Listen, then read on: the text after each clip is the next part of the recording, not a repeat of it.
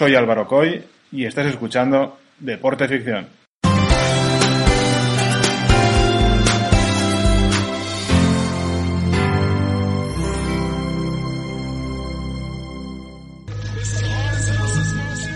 Roma, 1960. Estamos ante los primeros Juegos Olímpicos que se emiten por televisión. También ante la primera edición de los Juegos Paralímpicos. Vilma Rudolph, una antigua enferma de polio, gana tres medallas de oro en competiciones de velocidad en pista. Abebe Bikila, de Etiopía, gana la maratón descalzo y se convierte en el primer campeón olímpico negro africano.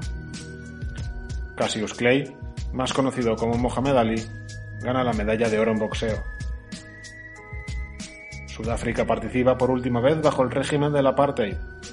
No se les permitiría volver hasta 1992, después del abandono del apartheid y durante la transición a un gobierno de mayoría negra. Raffer Johnson, otro icono estadounidense que no quería serlo, que había ganado una plata en Melbourne 56, se hace con el oro en Decathlon tras un final de infarto. Tras esto, decide ponerle punto y final a su carrera deportiva con 26 años.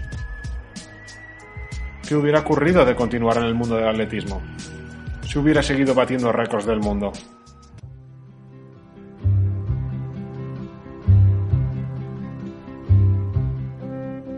Unos meses atrás, mientras se entrenaba para los Juegos Olímpicos de 1960, su amigo Kirk Douglas le ofreció un papel en Spartacus, para ser el gladiador etíope Draba, el que se niega a matar a Espartaco, que es interpretado por Douglas después de derrotarlo en un duelo. Johnson se vio obligado a rechazarlo. Si se convertía en profesional, las estúpidas leyes del amateurismo le convertirían en no elegible para los Juegos Olímpicos. El papel finalmente fue para otro grande de UCLA, Buddy Strode. ¿Qué hubiera ocurrido si Raffer no hubiera rechazado el papel? Hubiera eclipsado la carrera de Buddy y no hubiera sido el fiel compañero de John Wayne en El hombre que mató a Liberty Balance. ¿Nos hubiéramos perdido sus actuaciones en los westerns? De seguir compitiendo, Johnson no hubiera servido en el cuerpo de paz y no hubiera trabajado en 1968 en la campaña presidencial de RFK, el hermano de John Fitzgerald Kennedy. De este modo, no hubiera detenido a Sirhan Sirhan después del asesinato de Bobby Kennedy. ¿Cómo hubiera cambiado la historia de los Estados Unidos de no haberle apresado las fuerzas de seguridad con su ayuda? Pete Hamill también forcejeó con el asesino. Sin la presencia de Raffer desarmándolo y reteniéndolo primero, ¿podría haber habido más víctimas? ¿Nos hubiéramos perdido los más de 20 libros y las columnas en el New York Post de Hamill? ¿Qué hubiera pasado con la exestrella de la NFL, Rosey Greyer, que también estaba allí? Sin el exjugador de fútbol americano, ¿qué hubiera pasado con The Wild Wild West, la serie en la que se basó la infame película que protagonizó Will Smith? ¿Quién habría hecho de sí mismo en el episodio de Los Simpson en el que Homer lidera un grupo para ir a ver la Super Bowl y las entradas resultan ser falsas?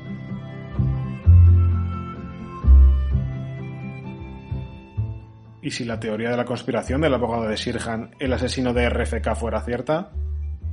El proyecto MK Ultra, el programa de control mental de la CIA, ¿hubiera ido más lejos con él? Johnson impulsó junto a la familia Kennedy las Olimpiadas Especiales para Atletas con Discapacidad Intelectual, un evento que ahora tiene alcance mundial, y fue miembro del comité organizador de los Juegos Olímpicos de Los Ángeles 1984, en los que encendió el pepetero relevando a Gina Hemphill, nieta de Jesse Owens, que consiguió cuatro oros en Berlín 1936 ante la perpleja mirada de Hitler. ¿Cómo hubieran cambiado estos eventos de nuestra Raffer? Estamos ante otro deportista olímpico que podría haber cambiado el rumbo de los James Bond. ¿Tendríamos otra versión de Licencia para Matar si Raffer no hubiera interpretado a un agente de la DEA en la película?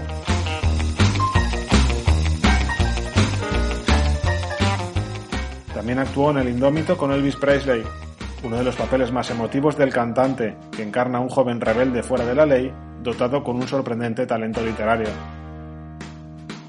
¿Qué sería de esta película en la que Elvis exploró una de sus grandes obsesiones, la falta de figura materna? Estamos ante una de las cintas de la carrera del rey en las que menos canciones cantó. Johnson también apareció brevemente en Los valientes mueren de pie con Frank Sinatra, una película ambientada en la Segunda Guerra Mundial. Un C-47 se veía obligado a realizar un aterrizaje forzoso en un atolón del Pacífico ocupado por tropas japonesas.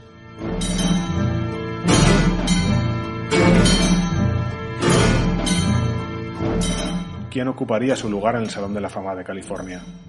¿Tendría la medalla UCLA, el premio más alto de la universidad por logros extraordinarios? La pista de la escuela posiblemente no tendría el nombre de Johnson y su esposa Betsy. El hermano de Johnson, Jimmy, sería miembro del Salón de la Fama del fútbol americano. Su hija Jennifer habría competido en voliplaya en los Juegos Olímpicos de Sydney 2000. Y su hijo, Josh, habría sido un destacado atleta en jabalina.